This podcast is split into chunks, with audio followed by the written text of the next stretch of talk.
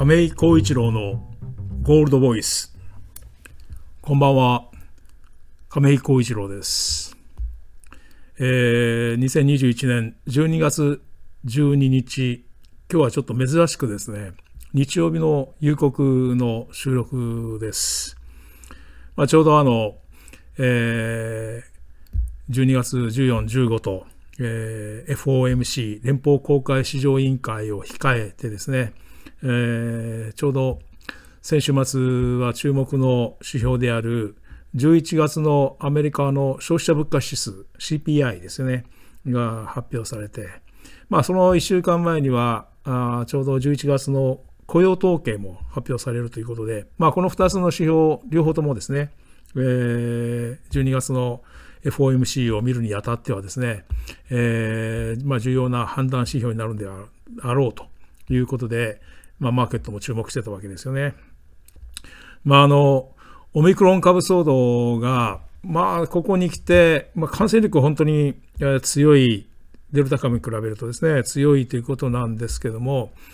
まあ、データはちょっとまだ少ないんですが、まあ、なんとかマーケットの方ではその思ったほどには、えー、症状は重くはないんじゃないかということで、まあ、楽観ムード。ただまあ、あのヨーロッパではねイギリスなんかでもイングランド地方で、えー、もう行動規制がかかったりとかいろいろやはりそういう感染拡大を防ぐために、えー、経済的な規制をかけるということがすでに取られてきてますから、まあ、これはまあ予断は許さないわけですけども、まあ、当初、まあ、あのマーケットがかなり警戒したほどにはどうもうん影響はあ大きくないのではないかという、まあ、そういうふうな楽観的な見方に、まあ、傾いて、まあ、株式市場なんかもですねあの一時期、まあ、ニューヨーク株も大きく下げましたけども、えー、再び、まあ、スタンダードプアーズ500なんかはまた、えー、12月10日先週なんかはですね先週末は、えー、最高値更新という状況になってきていると。まあ、それよりもちょっと、その今、足元でその、ね、またアメリカ中部でケンタッキーやイリノイとか、その複数の州で、強烈な竜巻が発生して、え、大きな被害が出るなんて、まあ、ここ本当にそういう、なんていうんですかね、まあ、あんまりこうね、まあ、あの新型コロナウイルスもそうですけども、まあ、しばらくそういうふうな、何かあんまりこう、その我々が考えもしなかったような状況がね、えー、日々いろんな各分野で起きてきてて、えーまあ、その中で、えーまあ、そういう気象状況も重なりながらですけども、えー、アメリカを中心に世界的にインフレ、えー、というものが、えー、関心事になってきたし、まあ、マーケットの方でもそれを織り込んで、えーまあ、金融政策の方向性が、まあ、変わろうとしていると。まあ、すでにアメリカは、えー、今回12月の FOMC にてテーパリングまあ、量的緩和策の段階的縮小ですよね。これを加速しようと。それと、その上で、まあ、量的緩和策をですね、まあ、これまでは毎月1200億ドルの、えー、国債と MBS、住宅ローン担保証券合わせて1200億ドルを買い付けてたわけですけども、これを11月15日からまず国債を減らし始めて、えー、それをさらにですね、えー、今度、えー、今月からなのか、年明け以降、1月からなのか、えー、その減額の、その、まあ、をですね、増やしてですね、来年6月までにには終了させるっていうふうに言ってたわけですけども、11月の FOMC では、それを早めて、まあ、3月には終了させて、これはまあ取りも直さず、量的緩和策を終えた上で、えー、ゼロ金利策の、まあ、ゼロ金利からの脱出、つまり利上げに向かうというのが次のステップになってますので、えー、その体制を整えようというような話なんですよね。あのー、なんていうかな、ただですね、あの、利上げと一言で言ってもですね、確かにまあ、あの量的緩和策を終了すればですね、あのそういうスタンス、まあ、スタンバイという形で利上げに迎えるわけですけども、ただそのテーパリングっていうのは、まあ、いわゆるその緩和策の縮小ですからね、その利上げというのはまさにこの金融引き締めに当たるわけですから、ちょっとやっぱり意味合いがですね、大きく異なるんですよね。だからまあ、利上げというのは、非常にその、まあ、テーパリングの実施加速なんかとよりもですね、やっぱりマーケットに対する影響力は非常に大きいというふうに思います。ただ、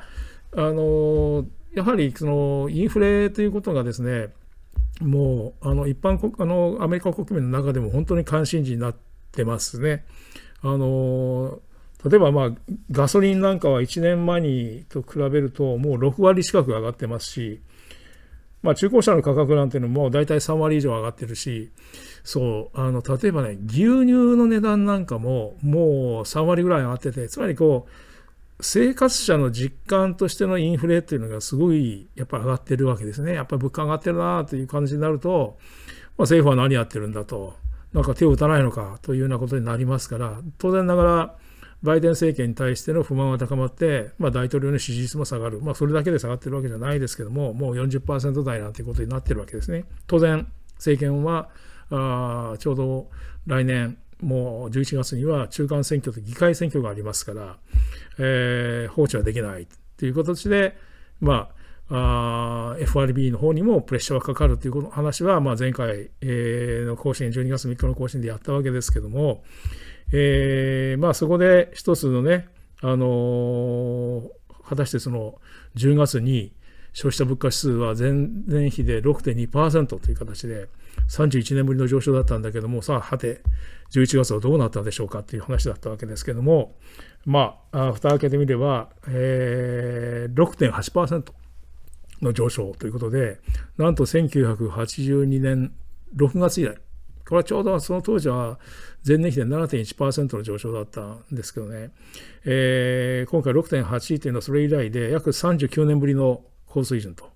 いうことになってて、まあ、加速したというようなことなんですよね。それと、えー、まあ、あのどちらかというと FRB なんかはその総合指数よりも、まあ、変動の大きい食品とかエネルギー価格をねガソリンとかもですよ、えー、除いた上昇率というのはコアの CPI というのがあるわけですよコア指数これも10月の4.6から4.9にやっぱり加速してました。だからこのこちらの方も、えー、もうかれこれそのコア指数で見てももう31年ぶりの水準という形で、まあ、要するに蓋開けてみたらさらに加速したねということだったんですよね。ところがマーケットの方のね影響、まあ、要するに、えー、株式市場はじゃあこれなんかそのこれだけ加速すると当然ながら FRB はえー、これは早くそれをインフレを抑えるために引き締め策を講じなければという形で、えー、利上げの前倒し云々ということになるんじゃないかということで、えー、そういう連想のもとで株が売られたりとか長期金利が上がったりとかですね、えー、まあ、ドルも上がったりとかっていうようなあ一般的な教科書的にはそういうふうな感じになるわけですけどもただねこれがなんと、えー、長期金利は少し下がったりドルもそう上がらず上がらずですね、株は、えー、割としっかりと上昇という形で、金価格はまあインフレが高まっているということもありますけども、金も上がったという感じでですね、まあ、総じてあまり大きな影響はなかったと、この数字の割にはですね、ということになってるんですよね。これなぜか、一言で言うと、織り込み済みなんですよね。つまり、その、すでに FRB のパウエル議長なんかはですね、えー、もう、あの、この間、11月30日の議会証言で、インフレが一時的だと、まあ、こういうふうなトランジタリーと言ってきたわけですけども、それはもうそういう表現を取り下げるべき時期に、タイミングになってきたと私は思うというようなことまで言って、えー、まあ、その、今回、12月の会合でね、テーパリングの加速を話し合うんだということを明言しているわけですから、まあそういうふうにもう、そのマーケットとしては、そういう加速をして、FRB 自体がもうそれだけ認めてきているというようなことで、まあ、はっきり言って、織り込み済みというような形になってですね、で、評価としては今回の CPI はですね、まああの、テーパリングの加速について言うと、まあ、これは本当に条件満たしたねということなんですけども、ただ、その、さらにね、これですぐにもう利上げをするほどの内容ではなかろうでっていうようなことで、そこはまあ少し引いてですねその6.8%前年比で上がってはいるんだけども、だからといってすぐにもう、例えば、例えばですよ、3月に量的緩和終わって、すぐにもうもう翌4月にはもう利上げに開始するなんていうような、そんなスピード感があるような数字ではないというような判断なんですよね。で、ちょうどまあ足元で、まあ、オミクロン株の問題もあって、あの原油なんか、結構原油価格、WTI 原油はね、80ドル台から70、ないしは60ドル台と下がってきてるわけじゃないですか。まあ、こういうことからいくと、うん、まあ、例えば今回の、その、その6.8%にしてもですね、やっぱりガソリンの価格なんか結構やっぱり押し上げようになってたんですけども、まあ、この先ね、あの原油価格なんか下がってきててですよ。そうすると、どうもこう、そのエネルギーの方にはピークアウト感が出てきて、その年明けには少し弱含んでくるのかなというような見方もあるんですよね。まあこれはあのエコノミストの中でもそのインフレ見通しについてはちょっとまだ意見は分かれてはいるんですけどもただあのおおむねまあ要するにもともと言われていたのはインフレは沈静化する前にさらに加速するんだろうということは言われてたんですよ。だからまあそういうことでこの11月ないしはこれあの12月分のね年明けに発表され12月分がまた加速してたとしてもですよあの、まあ、それはある面でその想定内であるんですよね。だからあそれよりも例えばそうねここへ来てそのサプライチェーン問題で自動車価格が、まあ、例えば半導体不足とか部品不足で自動車が生産できないしたがって新車の値段は上がるわ中古車の値段は上がるわとかいう話がですね自動車の生産自体はもう正常化しつつあるんですよね。で、だからそういうその、もちろんその、まあ、今回のその竜巻トルネードの話も、その物流に絡む話なので、まあ、インフレにはそれを社員業員にはな,、まあ、なってはくるんですけども、うん、まあ、サプライチェーン問題といっても、相場、まあ、ある程度時間が解決するような部分がありますからね。だから、まあ、それを考えると、うん、まあ、今回、まあ、CPI が高めに出たものの、マーケットの反動は限定的だったということは、まあ、ある面で追い込みで、えー、そこで12月の、要するに、まあ、FOMC の内容もですね、一定の織り込みが進んでるのかなと。まあ、これ前回、あの今回 FOMC というのは、メンバー全体のね、全員によるあの経済予測があって、まあ、もともと、その、まあ、いわゆるそのその分布図がドットチャートというわけですけども、うん、それのドットチャートによって示される長期の金利見通し、つまりどの辺まで金利水準を引き上げるのかとかですね、ないしは長期のインフレ見通しがね、えー、要するにまあインフレ見通しっていうのは2%を少し上回る水準に抑えようとしているわけですけども、こんなんそのどうなるんだという話になっているわけですけども、まあその辺が、あどのどのような、まあ、参加者全員のメンバー全員のですね FRB のあの地区連銀総裁含めてですねどの程度の数字を出るかが注目だったんだけどもまあ大体ここまでのその議会証言だとかそういうさまざまな、まあそう、その雇用統計もね、ありましたよね。雇用統計についても、その NFP、非農業部門の雇用者数っていうのが、まあ、57万3000人の増加予想について、蓋開けてみたら21万人増とか、えー、っていう感じでね。これ、だって、